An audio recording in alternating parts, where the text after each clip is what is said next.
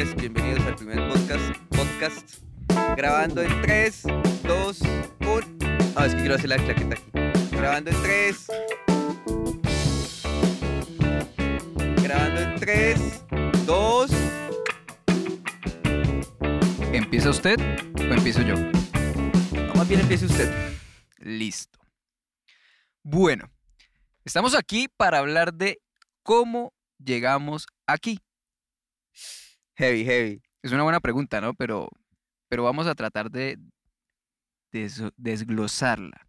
¿Cómo llegamos aquí a grabar este podcast? Hoy, no vamos a decir el día, pero estamos en el 2022. Y yo le quiero hacer una pregunta a Miguel para que empecemos a resolverla. Bueno, con otra pregunta vamos a resolverla global. ¿Cuál fue el momento más trascendental en su vida hasta hoy? El momento más trascendental.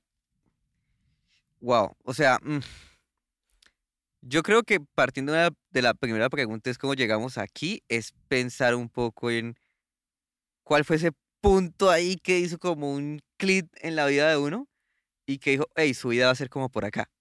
Que al final, bueno, resulta es por 300 mil caminos, pero yo creo que todo empezó cuando escuché por primera vez una banda sonora de una película Ok. Y fue la de Harry Potter, la de la piedra filosofal. Y me acuerdo mucho que mi primo Camilo eh, trabajaba en una tienda de discos, o sea, donde vendía- vendían discos, que nos está escuchando en el 2030, antes vendían discos físicos, ¿sí? Eh, y uno los llevaba a la casa, tocaba ir a comprar la música a un centro comercial para poderla escuchar. Ajá. Entonces lo que hacía mi primo es que, claro, como ellos tenían, ellos podían abrir los paquetes de los CDs, porque eso era una cajita que venía con plástico, los abrían y los sacaban con mucha delicadeza Y el librillo. no, no, sacaban el- la cajita del disco con mucha delicadeza y la, y la, porque en los almacenes, pues ponían la música de ambientación y pues obviamente tenían que usar uno de los discos.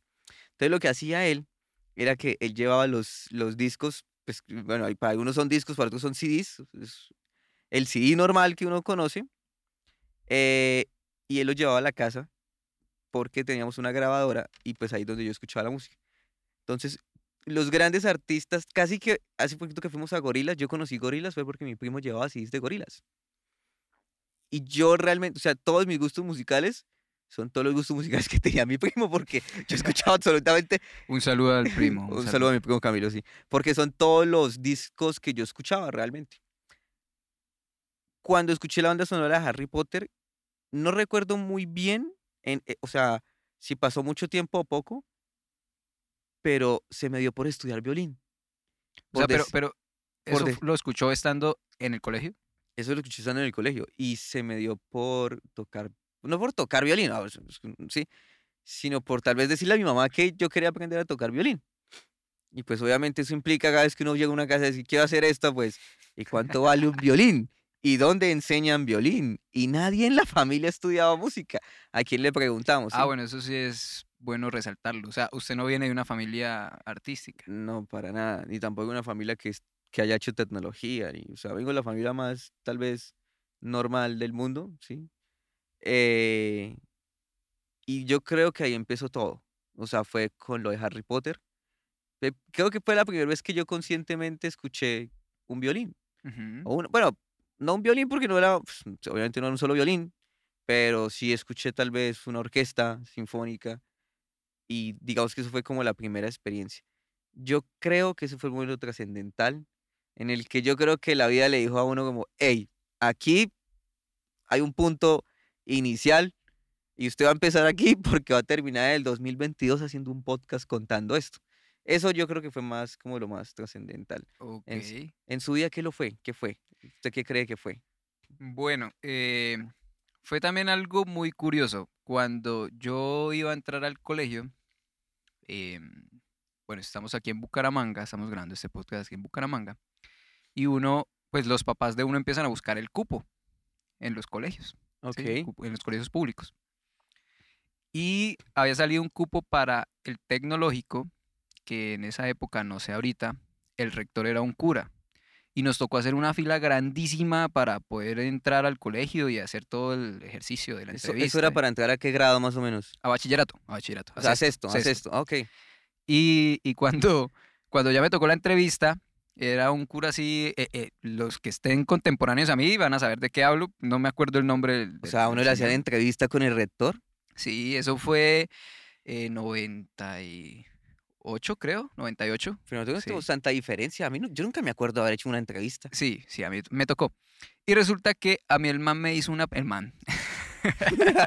el man, Él me hizo, el rector el cucho me hizo la- el cucho. me hizo una pregunta y me dijo, eh, ¿sus papás le dan todo? Algo así, como que sus papás le dan todo.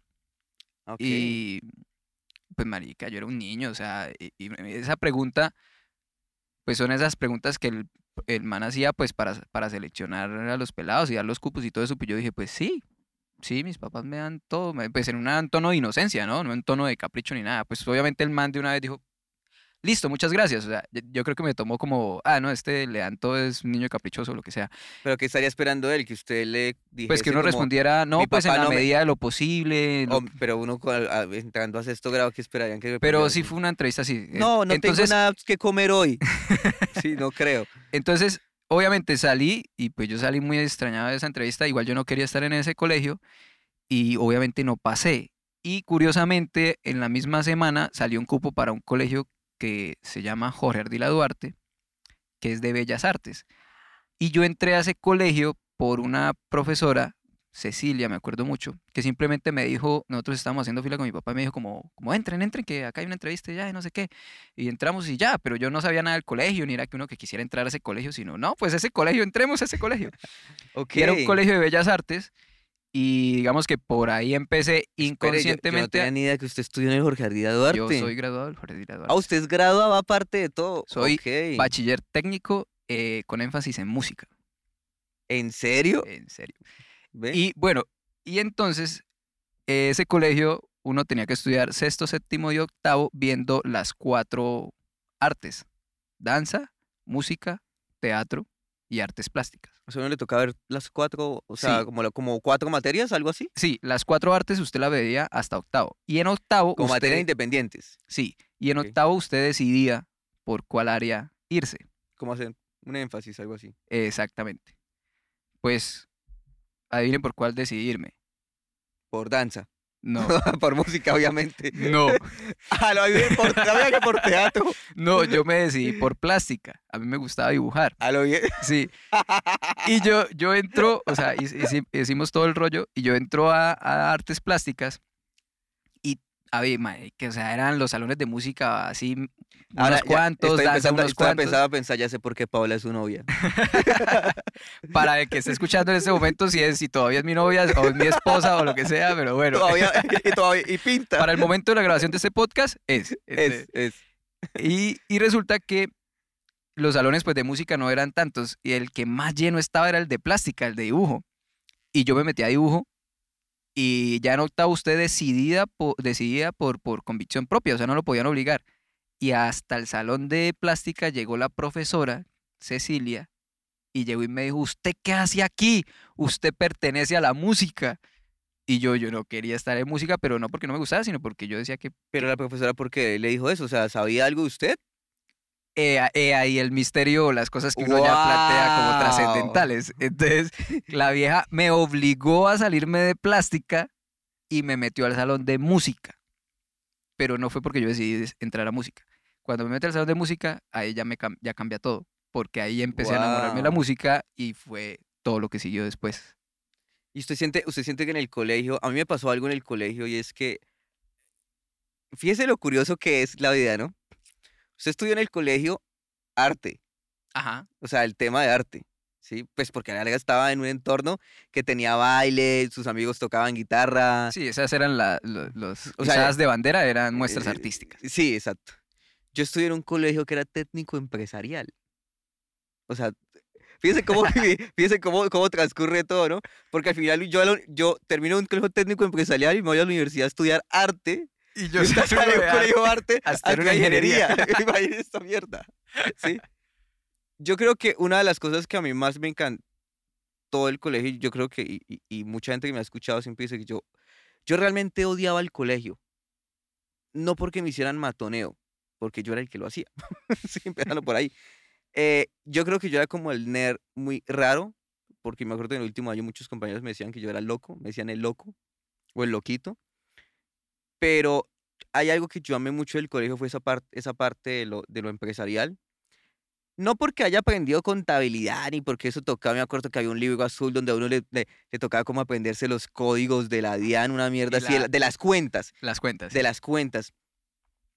Pero algo que a mí me gustó mucho es que en el último año nos tocaba montar una empresa. Mm, Entonces tocaba hacer, montar la empresa no era montarla, sino era hacer un estudio de factibilidad. Y usted duraba todo el año hablando del proyecto de grado, de estudio de factibilidad para empresa no sé qué. Entonces, claro, todo el mundo tenía ciertos tipos de empresas, de peluches, de todo.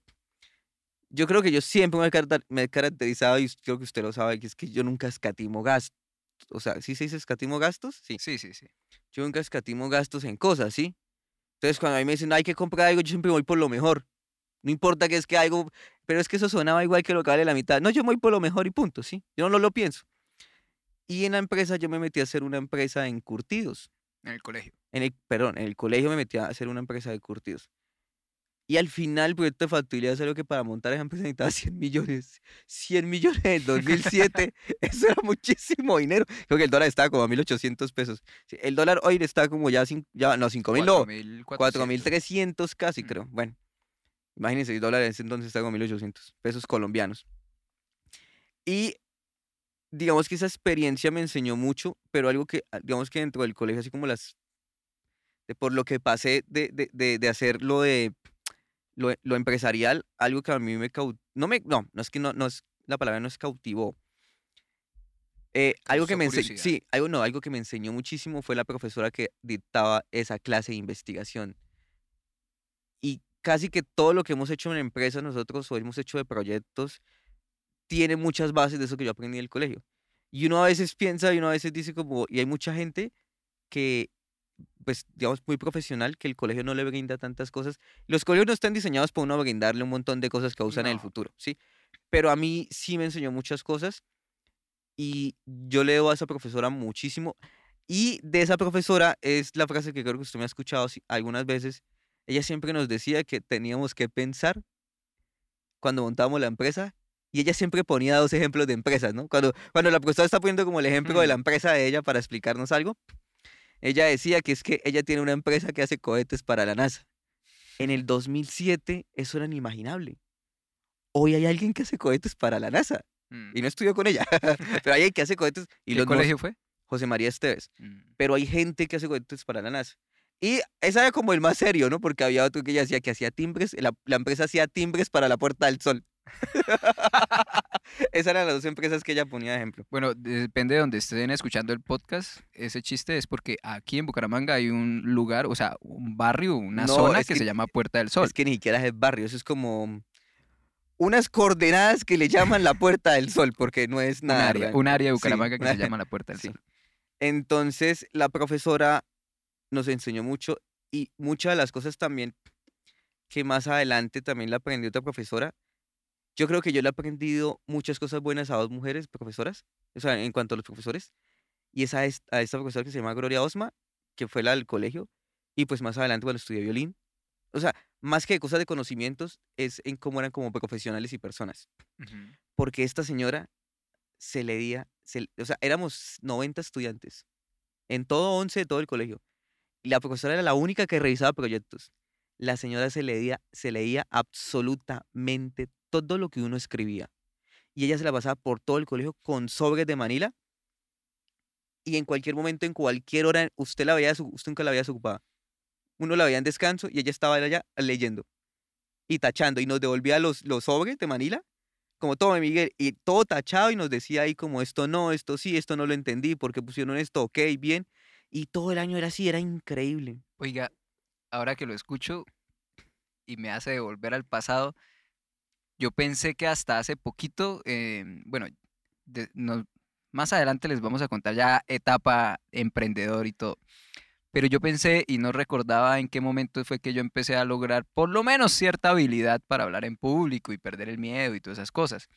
Y ahora que usted habla, me hizo recordar que en realidad fue en el colegio también por una profesora, que fue la que nos, o sea, nos motivaba mucho a eso, pues porque uno en el colegio es muy, muy, muy tímido, ¿no? O sea, eh, como el hecho de salir a declamar un poema, no, no es que lo hagan todos, o sea, Sí, sí, sí. O sea, hay unos que tienen como su, su, su, su empoderamiento, llamémoslo así. sí, desde pelados y Desde todo eso, pues, pelados. pues yo no lo tenía, yo no era así, pero ya ahora sí me acuerdo que esa profesora fue la que me incentivó a eso, me presionó mucho. ¿Y sabe por qué? Porque ahora recuerdo que yo fui el que escribí el discurso de 11 de la graduación. Uy, a mí no me dejaron. ¿No? No.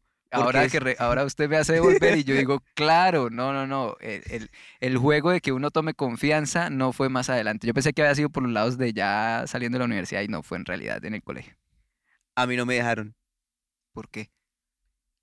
Porque yo era el revolucionario en once. y es que era algo curioso, porque yo era el nerdo que no tenía cuadernos. Yo creo que mi familia está va a escuchar esto y mi familia no tiene ni idea de esto que pasaba en el colegio. Sí. Y realmente así mi familia casi ni siquiera sabe muchas cosas de las que pasan en mi vida, ¿no? Pues yo me la paso contándole en mi casa todo lo que sucede. Pero en el colegio yo era como el revolucionario y en once, cuando habían paros de profesores, o sea, el paro cuando el profesor, qué sé yo, o sea, los profesores tienen como una especie de sindicato que Ujú. dicen, no, vamos a paro porque nos están incumpliendo los gobiernos en ciertas cosas. A nosotros nos hacían ir a clase, pero nos dejaban encerrados en el salón. Y yo era uno de los que me quedaba afuera, sentado en las escaleras. Y yo les decía a los profesores, no, pero es que si ustedes no están trabajando, o sea, ustedes hoy no son profesores. O sea, yo puedo estar aquí porque me van a tener encerrado en el salón, entonces yo también estoy afuera. Y un día, una profesora se puso, una profesora se puso algo, una profesora se puso algo como histérica porque yo estaba afuera y yo llamé a la policía y les dije que nos tenían secuestrados. Y esperé que irme a meter al salón porque nos echa- es que nos tenían como animales, o sea, nos echaban candado en, en el salón y para que no nos saliéramos. Y tampoco dictaban clases, estaban todos mamando gallo en el salón, Sí, tomando sí, el sí. pelo y no pasaba nada. Por esas actitudes y por otras cosas que pasaban, eh, que ya después en algún podcast cuando hablemos de religión lo, lo diré, pero de, de religión, pasó algo muy curioso en una izada bandera y por ese tipo de cosas no me dejaron dar el discurso porque tenían miedo de que yo, Dijera hiciera- sí, o fuera a decir algo Incómodo. incómodo pues para todo el mundo.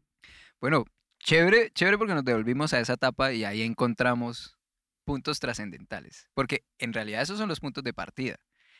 Y saliendo, digamos, de esa etapa, o, o- o no saliendo, no, terminando esa etapa de colegio, ¿qué, otros, qué otras cosas sucedieron así que usted diga que, que me marcaron o que me orientaron a, a lo que venía después, a lo que iba a estudiar, a lo que decidió hacer? Pues realmente es que uno no sabe dónde va a terminar, ¿no? Entonces uno... Pero por lo menos para ese momento. Yo creo que después de lo del colegio fue la universidad. Em, Uy, es que uno puede quedarse en muchas minucias que uno empieza a recordar, ¿no? Claro. Demasiadas. Eso es lo bacano de esta conversación. Eh, Sí, sí, uno, uno empieza a decir como, wow, hay cosas. Hay algo que, de lo cual yo me siento muy, muy, muy, pero muy, digamos que si uno dice cosas que en las que uno se sienta muy orgulloso, yo tengo una. Creo que, esa, creo que nada lo ha superado. Cuando yo llegué a la universidad, me acuerdo mucho que el primer día de la universidad estudiando música en la UNAP, eh, nos citaron a todos los que estamos de primer semestre y todo está bien. O sea, la grabación está bien. Nos citaron a todos los que estábamos de primer semestre. Y bueno, entonces llegó la decana en ese entonces, era Magnolia Sánchez. Y bueno, llegó ahí la decana. eh, nos hizo una presentación, tal, de la facultad. Y nos pe- empezaron a preguntar a uno por uno que qué esperábamos de la universidad. O sea, no me acuerdo si la pregunta era cuál era nuestro sueño o qué queríamos hacer después de graduarnos. O sea, empezando, porque acabo de empezar. ¿Qué expectativas tienen? Y uno, ¿qué es expectativa? Uy, esa es la peor pregunta del mundo. Cuando uno llega y es que, bueno, no, queremos escuchar sus expectativas. ¿sí? ¿Sí? Esto, no, lle- lle- llegó eso y había un profesor. Y yo al profesor, no, yo lo que, bueno, yo me acuerdo que al lado había un compañero que yo dije, oiga, este man es de los que le gusta hablar, le gusta figurar. El chino se veía muy artista, o sea, siendo de 18 y 17 años, se veía muy artista. Sí, en su pinta y todo su look, ¿no? Eh, y después de él, me acuerdo mucho, yo levanté la mano y dije, pues yo voy a decir que, lo que quiero. Cuando yo empecé a estudiar en la UNAP, yo quería ser músico de orquesta. Entonces yo le dije eso a los, estaban la decana, otro profesor, y había una estudiante casi que recién egresada. Entonces yo le dije, no, yo quiero ser músico de orquesta. Y uno de los profesores me dijo que eso era imposible. Mm. Porque es que ya orquestas no hay. Eso me lo dijo un profesor el primer día. Mm, De algo que me siento muy orgulloso es que yo creo que unos ocho años después le pude decir al profesor lo que él me había dicho y también le dije que él nunca ha hecho nada y que yo sí logré hacer lo que él dijo que nunca iba a ser posible o, o que ya no se hacía y fundí una orquesta. No una orquesta profesional, pero fundí una orquesta para jóvenes que aún existe en la ciudad donde vivimos. Eso, digamos, fue uno de los momentos trascendentales desde la primera partida en los que uno, en los que yo puedo decir, por ese comentario me metí en gestión cultural. ok. Por, por, por esa, por esa primera experiencia en la universidad. Yo desde ese momento, yo creo que acababa de odiar el colegio. había empezado a odiar la universidad el primer día ya con esa, con esa pregunta. Le voy a contar entonces cuál fue mi transición del colegio a universidad. Eh, Espe- pero espera, usted salió al fin de música, Sí, sí. Bellas de, Artes. de Bellas Artes y es, Eh, pero en realidad yo como... Yo, yo era muy enamoradizo. O sea, igual. Soy pero enamoradizo de quién?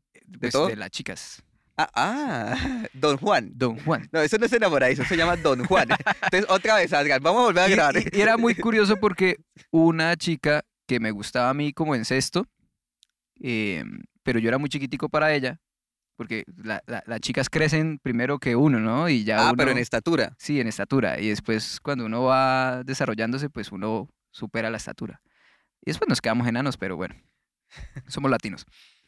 Y, y resulta que eh, pues fue eh, como amoríos de chicos. Un saludo, ella es Estela, Luz Estela. Y después ella se novió con mi mejor amigo, con Giovanni, Giovanni Quiroga, que también lo saludo mucho y yo lo estimo mucho desde esa época. Y yo sentía mucha admiración por él hasta el punto que me decían Quiroguita, porque Sí. Sí, o sea, yo sentía mucha admiración por él porque él, él era, él era todo rockero, metalero en esa época. Y para mí fue como la primera inducción hacia, ya no hacia la música, porque yo ya estaba como en el colegio de artes, sino hacia el lado de estar como conocer que era una banda y todos esos, todas esas como eh, sueños de uno de, de- de- ser músico, ¿no? Y digamos que por ahí. Y yo no sé cómo una vez al colegio llegó una academia o llegó alguien de una academia a ofrecer sus volantes. No sé por qué lo dejaron entrar al colegio, pues tuvo que ser relacionado con los padres de familia o algo. El caso fue que llegó al salón, repartió volantes y yo me fui a uno de, a, a ese lugar y era una iglesia cristiana. espere, espere. Ajá. ¿Usted dónde va? ¿Vamos a llegar a dónde? a cómo, cómo, cómo llegué al teclado para después llegar a una frustración. Y claro, yo llego allá y pues a mí me empezó a, a- a interesar tocar piano, tocar teclado, porque yo... Pero usted en el colegio no tocaba teclado entonces. No, no, no. Yo, o sea, en- eh, ahí simplemente era teoría musical y cosas así, pero no me han enseñado nada, absolutamente nada. O sea, hay un instrumento, guitarra o algo No, así, no, no sé ahora, pero sí hay muchas falencias en esa parte. Bueno, el caso fue que yo aprendo o como el amor por el instrumento, por el piano, por el teclado afuera, eh, y porque tenía de referencia a mi amigo, que él tocaba teclado y hacía efectos para bandas de metal y toda esa vaina. Y, y aprendí de un... La propia influencia de uno no para después tocar, ¿no? Porque uno, Pero- no, pero- uno pero se sí vuelve se- a mirar. Pero se acaba de dar cuenta el- lo que le acabo de decir. O sea, a mí me empieza a gustar el teclado por mi amigo que era metalero. Y voy a aprender en una iglesia cristiana. es ahí donde O la- sea, está el análisis. el truco, el truco para uno llegar al piano es para el diablo te seduce para al final te enseña la parte cristiana. Bueno, el caso es que eh, yo me aprendí como dos horas, un minuet de, de, de Bach y no me acuerdo de otras Sí, cosas. este podcast no es apto para ateos. No, No, para ateos sí, para creyentes. Y luego me gradúo, me gano una beca para estudiar en la UNAP. Yo me voy a presentar a la, a la audición. Creo que en la audición estaba la maestra Irina, si no estoy mal. Es que en esa época yo no, no tengo tanta, tan fresco eso. Pero me acuerdo mucho que cuando yo me presento a la audición, pues yo venía muy inocente y la verdad pues me sabía unas cositas en piano y cuando me presenté pues no pasé. Sí, fue. Y fue muy frustrante a mis 15, 16 años, no Mm, pasar con una beca a estudiar música, porque tenía simplemente que pasar la audición. Entonces yo me fui odiando eso y dije, no, ya no estudio esta mierda, esto no es para mí. Y llego a empezar a buscar por todas las universidades, los folletos de qué carreras hay, todo eso. Y llego a las unidades tecnológicas de Santander y me encuentro con un folleto y que no sé quién lo diseñó, pero si, si, si llega el diseñador de ese folleto, del folleto de tecnología en gestión agroindustrial del 2005, si lo lle- 2004, 2005, me llega a escuchar, pues le mando un abrazo porque ese, ese folletico en realidad fue lo que me hizo entrar a estudiar esa carrera, tecnología agro- en gestión agroindustrial. Ni Ok. siquiera el pensum, era porque eran unos tomates y una vaina muy bonita. El man diseñó muy bonito y me convenció. Pero lo que yo hice el primer día de, de entrar a estudiar la tecnología en, en agroindustria fue irme a bienestar universitario a ver qué cosas de música habían. O sea, usted entró a la universidad y fue a bienestar a buscar dónde. Sí, el primer día yo me fui fue a bienestar y Y había no fue a mirar qué materias iba a haber ni nada de eso. sino No, nada, nada, nada. Igual después seguí porque yo soy, personalmente soy uno de los que casi que no me gusta dejar proyectos A medias. y- a medias. Entonces yo dije, no, si ya inicié la carrera, eh, pues la pues, termino. Sí, hay que, hay que ha- hacer el ciclo completo de todo lo que uno, de que uno piensa que va a hacer. Pero al entrar a bienestar, pues ahí empecé a conocer como, como la música y todo esto ya a nivel tocando, incluso tocamos con un grupo de cuerdas que eran boleros y todo eso, pero era muy chistoso porque eran boleros y música, o sea, e- el combo, no la música, el combo era como muy aburrido, pero las giras eran en los colegios de, de- de mujeres, cuando eso todavía no, no eran mixtos. Ok. Había, era colegio como el Pilar, que era solo mujeres, el Goletti, que era solo Sí. mujeres, y después ya, ya lo mezclaron, pero las giras eran así en eso.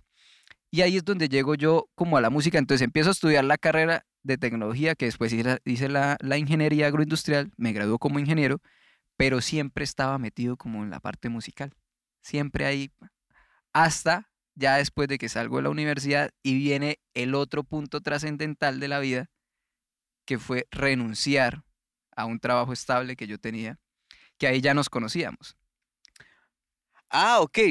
Sí, ya me Ahí acordé. ya nos conocíamos. Yo trabajaba en el sector de alimentos, en una empresa que se llama Fresca Leche. Yo estaba trabajando y, en- y nos ganamos, creo que ahí ya empezamos todo el, todo el paso de emprendedores y crear una empresa como de música y toda la vaina. Y ahí es donde yo decido como, este es el momento de renunciar.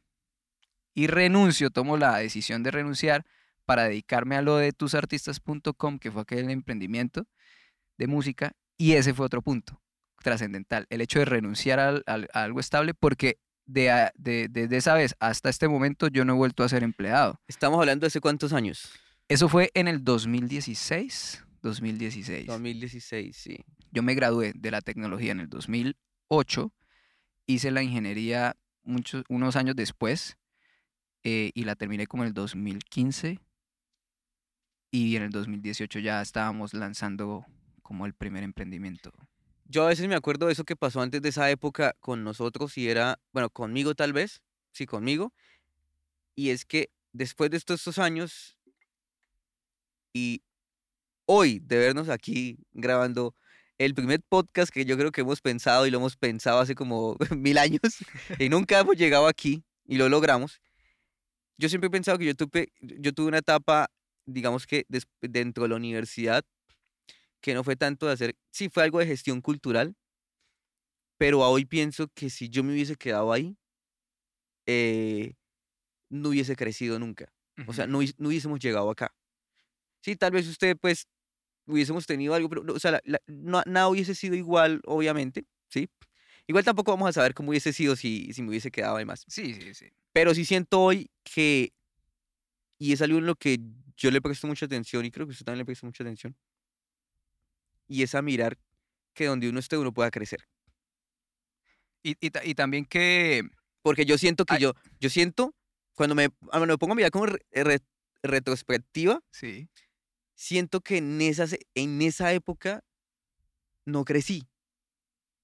O sea, yo duré tres años trabajando aquí en Bucaramanga en una universidad con una orquesta sinfónica, siendo como eh, coordinador, gerente y demás, y, y más servicios varios, pero yo siento que ahí yo nunca crecí profesionalmente. Pues, El e- e- eso es crecimiento lo que- se bueno, dio. Pero creo que eso es una perspectiva, porque es, es una forma de verlo, pero en realidad sí, porque es que usted se fija que ahí hay, ahí hay un punto de inflexión también Porque es que usted en, un- en una labor de estudiante hace unas labores ya profesionales, de dirección, de, de- de liderar un proyecto, siendo un estudiante. Claro, no, no, no, pero digamos que a lo, cuando me refiero a lo de no crecer, me refiero a crecer profesionalmente.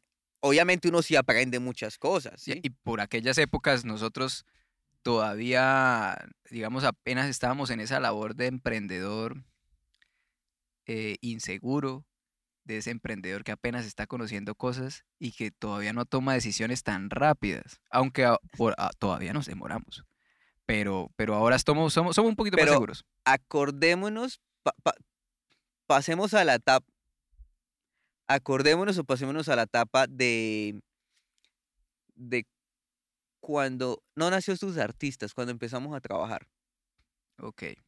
Yo creo que eso fue otra de las etapas chéveres y digamos que es una también del aprendi- de un aprendizaje muy valioso y es porque nosotros nunca habíamos trabajado en equipo con nadie, creo yo, no sé. sí. Acá viene un, un tema que es muy común para todos, yo creo. Y es el hecho de en qué momento nace una idea. Y que a muchos nos pasa y es como a veces charlando con los amigos, en un café, tomando el pelo, en familia, lo que sea, pero hay un momento donde nace una idea de negocio. Así no sea usted un emprendedor, pero siempre se le ha ocurrido alguna idea de negocio. Y a nosotros se nos ocurrió y tuvimos una discusión. ¿Se acuerda de esa discusión? Bueno, Mira, la discusión era que yo le iba a caer su negocio. Sí, la ¿era discusión era ya, ya conectando de cómo Miguel pues salió como del colegio y toda esa vuelta y yo también por ese lado y el punto de contacto con Miguel fue en la Orquesta Sinfónica de, de las Unidades Tecnológicas, una orquesta que fundó Edinson García, que era un proyecto como en, muy chistoso en el sentido en el que, o, o muy valioso más bien, chistoso no es la palabra, es muy valioso porque era un proyecto muy bonito para una universidad que no tiene absolutamente nada de relación con la música y el arte. Sí, o Entonces- sea, porque son universidades que no tienen áreas de humanidades. Exactamente. O sea, no Entonces, tienen ni filosofía, ni artes, ni música, ni, creo que ni arquitectura, que es lo que se puede más o menos acercar a una humanidad. Y fue tan valioso ese proyecto que de ahí nacieron muchas cosas que la ciudad tiene en estos momentos de- en la escena musical y, y muchas personas que conocemos del, del gremio. Y ahí lo conocí a usted como adolescente y teníamos choques porque ahí ya eran los, las personalidades de liderazgo que tenemos los dos. Y un día en una conversación de café que yo le dije que yo quería eh, como hacer cosas de manager y de representación y de manejar artistas, usted me dijo que también estaba pensando, pero ya a nivel digital, bueno, a- a- para los que escuchan el podcast, Miguel es muy robot, yo soy muy social, ahí ya definimos todo. sí, sí, sí. Entonces Miguel tenía esa misma idea, pero a nivel tecnológico, Sí. como de que las- la gente pudiera contratar a un artista sin necesidad de un intermediario ni nada, que fuera un contacto humano, sí, sí, sí, sí. por exagerar. Y yo tenía, digamos que todo lo contrario, era como la relación, ta, que lo social, que hablemos, los negocios, ta. Y él me dijo, eh, yo voy a crear una idea que no va a necesitar de lo que usted quiere hacer. O sea, casi, ya- ya- yo no me acuerdo muy bien de ese día realmente, pero digamos que las veces que usted me ha contado eso, y yo creo que, o sea, es que nos sentamos a buscar cómo trabajábamos realmente, y el que nos sentó fue Edison. Sí, Pero yo salí, yo, y yo, o sea, yo salí con acabarle el negocio al otro. claro, y fue, fue curioso porque de, de esa, de esa discusión, en realidad salimos independientemente cada uno a pensar las cosas y yo no sé en qué momento ya después resultamos vi- volviendo Eso a fue decir, algo, fue algo, fue algo como raro, sí, y a- también, y- y ahí es donde ya como emprendedores encontramos un match que obviamente con el tiempo empezamos a afinar por muchas cosas que llegaron claro, después. porque nosotros, yo, es que quería llegar allá porque usted mencionó cuando entramos, cuando nos ganamos la primera convocatoria, con un emprendimiento que era una página web hecha en Ujú. donde la gente literal solo no usen wits. Sí, por favor, no usen Wix. Es que mañana, este podcast patrocinado por Wix. No, mentiras, mentiras. No es que no usen Wix, es que, bueno, eso es otro podcast. Después hablamos de, Después hablamos de eso, sí. sí. después hay que hablar de Wix. Eh, Es más, Wix merece un podcast, la verdad. Perfecto, anotado. Wix, podca- eh, Wix, eh, Wix, WordPress merecen un podcast. Y otros demonios. Y otros demonios, sí. y otras mañas, porque eso trabajar con eso son pura mañas. Bueno, en fin. La... Nosotros resultamos ganándonos un premio, bueno, una convocatoria, no sé cómo se puede llamar a eso, en un programa del gobierno que apoyaba a emprendedores en temas digitales. Nosotros nos presentamos eh, ya trabajando juntos, ya llevamos, digamos, estamos haciendo ciertas cosas, yo estaba manejando lo de la página de Wix y todo ese tipo de cosas. Y eh, nosotros llegamos a este programa y yo creo que fue el primer momento donde empezamos a conocernos un poco más de cómo iba a ser realmente, más que un trabajo en equipo, un trabajo de socios. Sí, Porque es que una cuestión, es una cosa es trabajar en equipo, otra cosa es trabajar con amigos y otra cosa es trabajar con socios. ¿Usted se acuerda que entrando a ese programa, que es del Ministerio de las TIC y que operaba eh, Suricata. Suricata Labs, que les mandamos un saludo también porque fueron muy importantes para aquel momento de nuestras vidas. Sí, bastante. Em, ahora se me fue la paloma. Ahí en Suricata, nosotros hubo algo también que nos marcó mucho y que fue, creo que el momento donde entendimos el poder de cada uno, que fue una prueba psicológica que nos hicieron. ¿Se acuerda? Sí. Que usted mismo me dijo, es la primera vez que yo le creo a un documento. Sí, sí, esos sí, psicológicos. Sí, sí, sí. Porque nos hicieron eh, pues como un test y cada uno resolviendo su- sus preguntas y todo eso. Y después la mentora nos leía las respuestas y nos daba una perfilación de cómo era cada uno. Es que la idea era como que nos hacían un test a cada uno psicológico, nos sentábamos, nos, y no- como éramos equipo de trabajo, nos sentaban a los dos a nos presentar. sentaban a los dos a presentarlo cada uno por su cuenta, pero después cuando nos mostraron los resultados, a, a- a cada uno nos, le daban la hoja contraria del equipo. O sea, a mí me dieron el resultado de Adrián y a Adrián le dieron el resultado a Miguel. Pero cuando, nos cuando estaban explicando, ¿se acuerda que nos mirábamos y decía, "Uy, esta mierda? Están Es- diciendo exactamente era- cómo somos. Era el test psicológico más real del mundo. O sea, Les quedamos debiendo porque vamos a averiguar, porque no recordamos cómo se llama. sí, Pero sí yo se nunca pregunté cómo se llamaba. Se lo- vamos a averiguar. Hay que averiguar cómo se llama ese test, porque partí un poco desde la metodología, creo que de ellos era como de que es muy importante uno saber con quién trabaja, pero más Ajá. allá de, de esa amistad y demás, es muy importante también saber con, uno con quién trabaja, porque cuando uno trabaja en equipo, trabaja con un socio. Creo que es uno de los aprendizajes chéveres que hemos tenido de trabajar con socios, y es que uno tiene que entender cómo se comporta el otro, porque, o sea, uno como socio no puede llegar a cambiar la personalidad del otro Exacto. o la forma de ser. Claro que sí hay formas de mejorar y que hay cosas malas que tenemos todos y que uno tiene que cambiar, pues porque hay ciertas actitudes. hay que tener también cierta flexibilidad. Sí, hay que tener flexibilidad, pero es muy importante conocerse, pues porque así uno evita los rayes. Entonces uno evita que, bueno, sí, yo ya sé que mi socio es muy prepotente, no lo va a poder cambiar de la noche a la mañana, pero cuando él lo sea, yo lo, ya lo puedo entender un poco más. No pasarlo, porque igual una cosa es el pasar y otra cosa es el entender, pero uno ya lo puede entender. Yo creo que eso fue un momento épico, pero ¿sabe que para mí eso no fue el momento épico? Eh, o sea, ese momento fue clave porque pi- pienso que, que nos ayudó a entendernos de ahí, porque de ahí para allá se desprendieron muchos trucos que hicimos después de del policía, y- policía bueno y el policía Pero- malo para hacer los negocios y que Pe- funcionó. Claro, pero, pero yo creo que para mí ese no fue el momento decisorio en Suricato. O sea, de- no el momento decisorio, sino yo creo a hoy, el momento que a hoy algo me enseñó fue el hecho de que usted hubiese renunciado a su trabajo estable. Adrián renunció a un O sea, yo no tenía trabajo hacía un año, ¿sí? O sea, yo, Recue- recuerdo tenía- mucho que usted, yo no tenía ni para un bus. O sea, u- pe- pero- usted se emputó muchísimo porque la, la única chiquitica fuente de financiación que tenía el emprendimiento la era mi tenía usted, sueldo. la tenía usted y usted renuncia. O sea, yo no tenía ni para un bus porque yo literalmente, y muchos lo conocen, yo estaba en la quiebra total. O sea, yo no tenía ni para un bus, ¿sí? Y la única fue en Tigres, esta empresa que no generaba dinero. Tampoco generaba gastos, pero, pero, o sea, si mañana queríamos pasarnos al plan premium de WITS, Sí, sí, sí. yo dinero no tenía y usted acaba de renunciar a la única fuente de financiación que había. Recuerdo esa semana fue, fue Miguel muy molesto por, por esa decisión. O sea, yo me molesté porque renunció. Pero yo creo que después entendí y después de, de esa, porque eso fue al final de la etapa también en la que yo pasaba hojas de vida y no conseguía nada.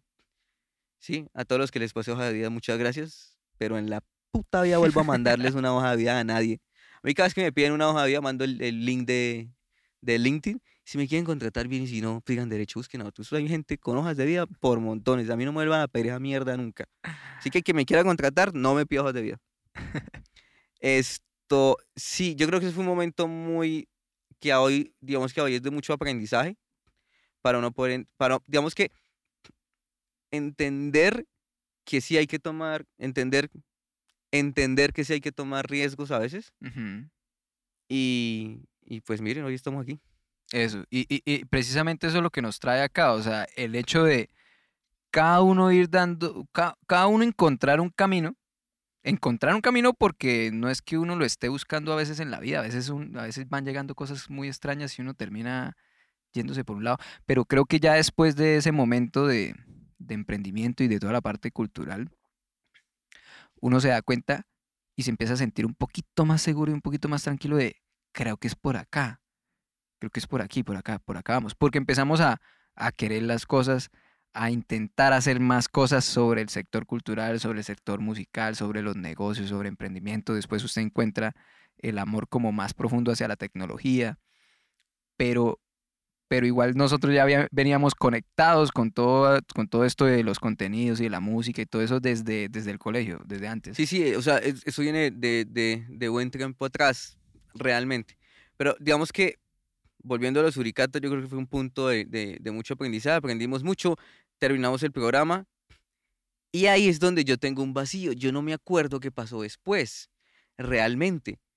Porque no sé si pasaron, empezamos a hacer nuevas cosas, o buscar nuevas oportunidades de negocio, o buscar a qué nos dedicábamos ¿Se acuerda? pasábamos por, o sea, fueron puntos no trascendentales, pero es que tengo como, nace tus artistas, que tus artistas nace y yo lo que hago es incorporar un trabajo que ya venía haciendo de bares y todo eso y empezamos a meterlo por allá.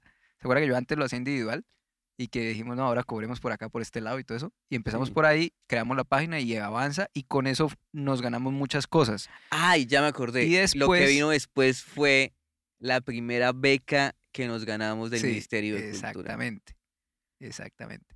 Creo que ahí, ahí tomamos mucha confianza porque fue ya empezar a manejar recursos y empezar a ver que el proyecto, aunque era un emprendimiento, o es un emprendimiento porque aún no, todavía so- sobrevive, em, empezamos a entender que era un proyecto, cuál era el poder del, del proyecto. El proyecto nun- nunca generó un montón de dinero, pero nos generó una marca personal muy buena.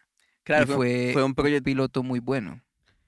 o sea, realmente fue un laboratorio. Sí, Y un laboratorio donde aprendimos a hacer marketing, donde usted aprendió relacionamiento comercial, donde yo aprendí a desarrollar, donde aprendimos, o sea, yo creo que, pues, no sé, cualquiera de los trabajos que tenemos hoy, las gracias se las tienen que dar a tus artistas, porque fue el laboratorio que también tuvo dinero, Sí, porque en muchas ocasiones hemos tenido dinero de convocatorias para hacer cosas en tus artistas que a la larga nos permitieron financiarnos económicamente. y- y que además, y que además de eso también hay que sentirse uno muy orgulloso y es que también ayudó a, a a otros, o sea, al sector. o sea, yo recuerdo mucho que varios músicos, yo, yo les hacía un reporte al final del año, como de, Uy, yo me acuerdo ¿Cuá- de eso. ¿Cuánto veces- dinero habían generado en el año? exacto, y me decían al final, "¡Ah! ¿y dónde está esa plata?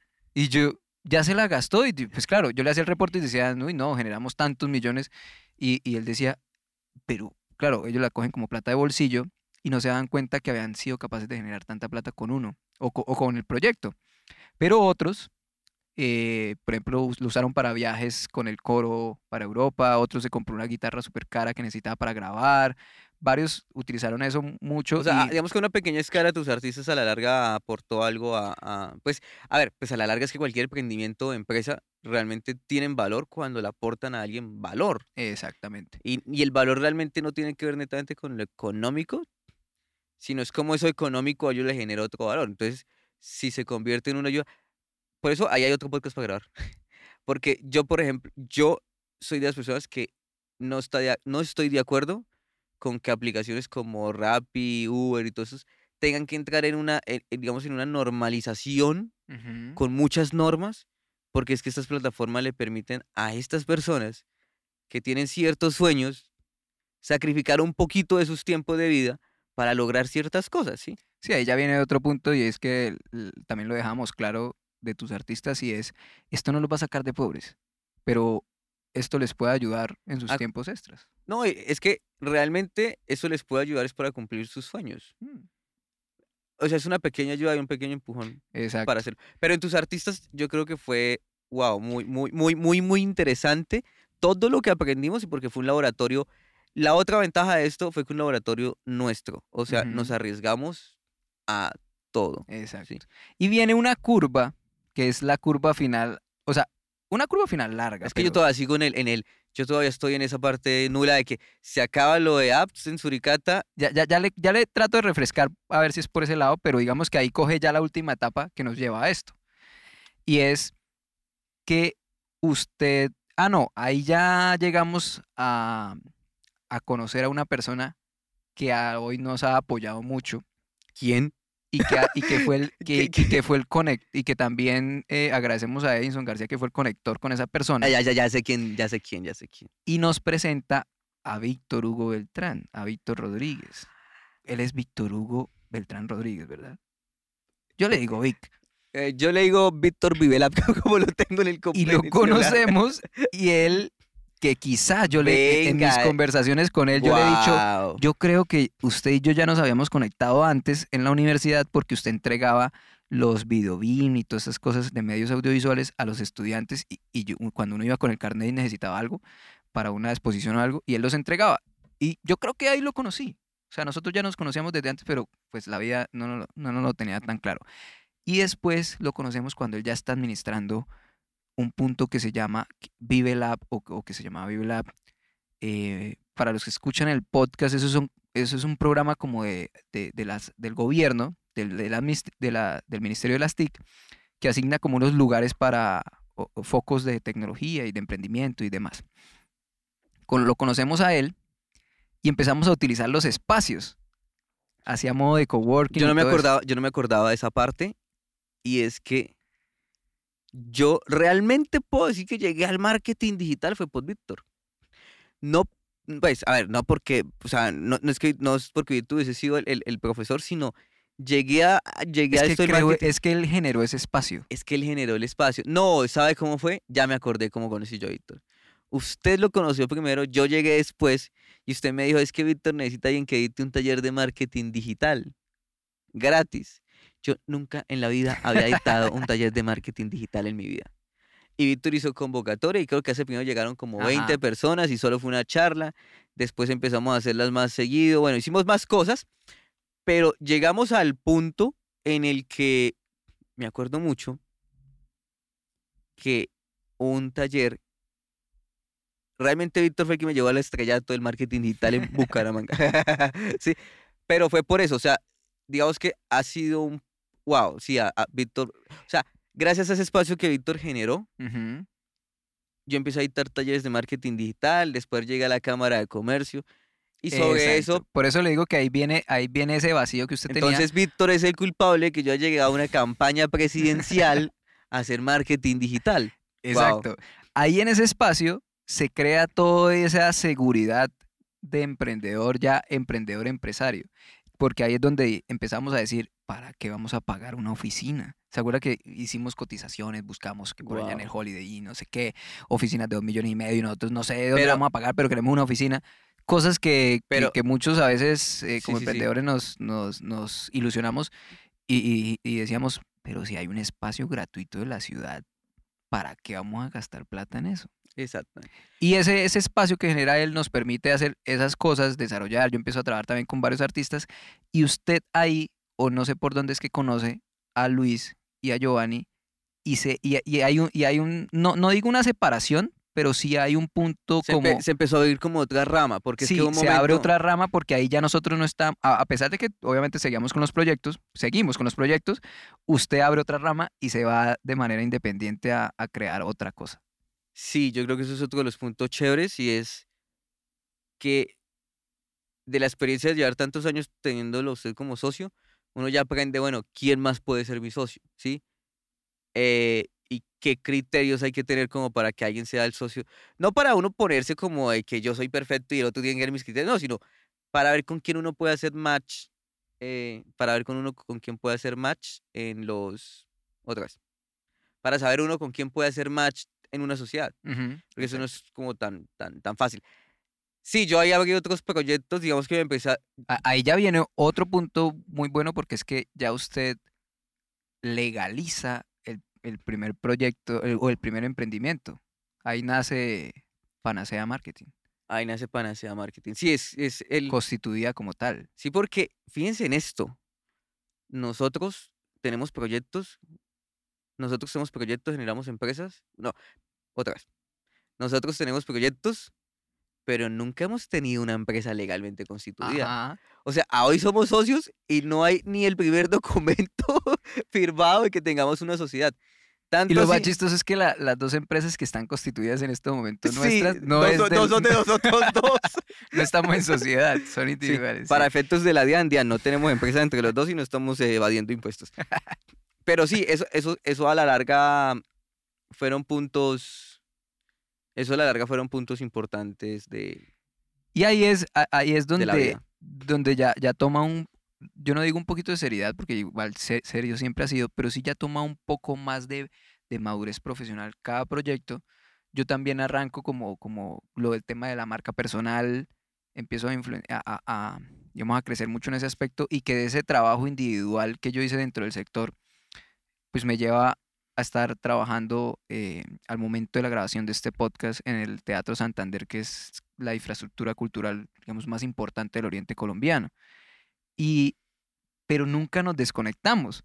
O sea, por- porque es que empezamos a entender unas metodologías de, de trabajo, unas herramientas que llevamos a cada proyecto en donde, donde vamos a trabajar. A yo larga, yo es que- llego allá y usted por el otro lado llega es a, que- a otra cumbre que fue trabajar en una campaña presidencial. de un casi presidente.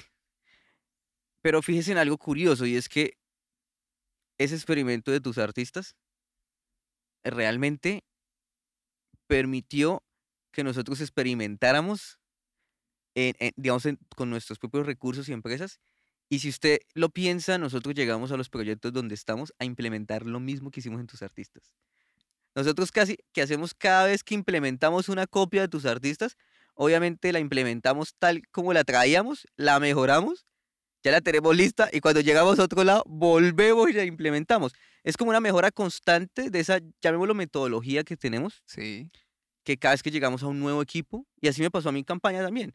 O sea, muchas de las cosas que en las que yo aporté hacia el equipo, porque éramos bastantes, éramos 13, de lo que yo aporté al equipo habían sido cosas que yo ya había intentado en tus artistas, había intentado en otro lado, ya las habíamos mejorado y aquí ya estaban en una versión más avanzada. Y creo que también es el hecho de, de pensar un poquito más allá, porque muchas de las cosas que planteábamos, tanto usted allá como yo acá, en los otros proyectos, eran cosas que no sabíamos, pero, pero habíamos leído algo y decía, esto tiene que funcionar, como, como desarrollar una página en otro lenguaje, como apostarle a otra metodología para la venta de boletería a nivel digital. Era como, era Eh, como hacer una apuesta, pero realmente no son ni siquiera apuestas, porque es que nosotros ya teníamos un background de cosas eh, y de experiencia. Es que algo que pasa mucho es cuando usted tiene, cuando uno, creo yo, que cuando uno tiene la, no sé si el ímpetu se pueda decir, o la experiencia, no, La seguridad. la seguridad de intentar algo en lo cual uno no tiene ni idea qué va a pasar, uno le pierde el miedo a seguirlo intentando de esa manera. ¿sí? Ujú. Entonces uno dice, pues intentémoslo, ¿qué es lo peor que puede pasar? Que no salga. ¿Y algo más va a pasar? No. Bueno, entonces hágale, o sea, Sí, listo. exacto. Ya, es, es mucho más sencillo de lo que, de lo que creemos. Quiero hacer aquí, antes de que sigamos, una pausa, eh, porque se me acaba de descargar el iPad, entonces creo que me va a tocar, póngalo allá, denle un clic a- allá.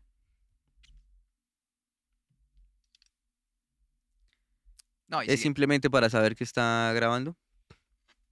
Ajá. Puedo hacer un paréntesis para que no se nos va a olvidar. Yo sé que eso lo vamos a hablar ahorita, pero como para reírnos un rato. No podemos tragarnos dos empanadas antes de grabar un podcast porque estamos que eruptamos cada rato. ¿No se ha dado cuenta? No. Marica ha eruptado cinco veces, has hecho como. Eso No, cuando- no, no, pero no es eructar, es eh, Bueno, erupto la chiquito. no, no, no, lo de la garganta. el- ¿Es lo de la el- garganta? ¿Se acuerda que yo, que yo Ah, dije que estoy con la Pero garganta yo estoy como embuchado, marica, y estoy ya como... Como ese erupto que uno le sale de aire. Sí. Sí.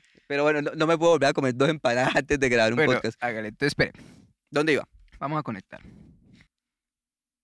Bueno, y de, de toda esa curva, siempre hemos tenido algo pendiente y es crear contenido.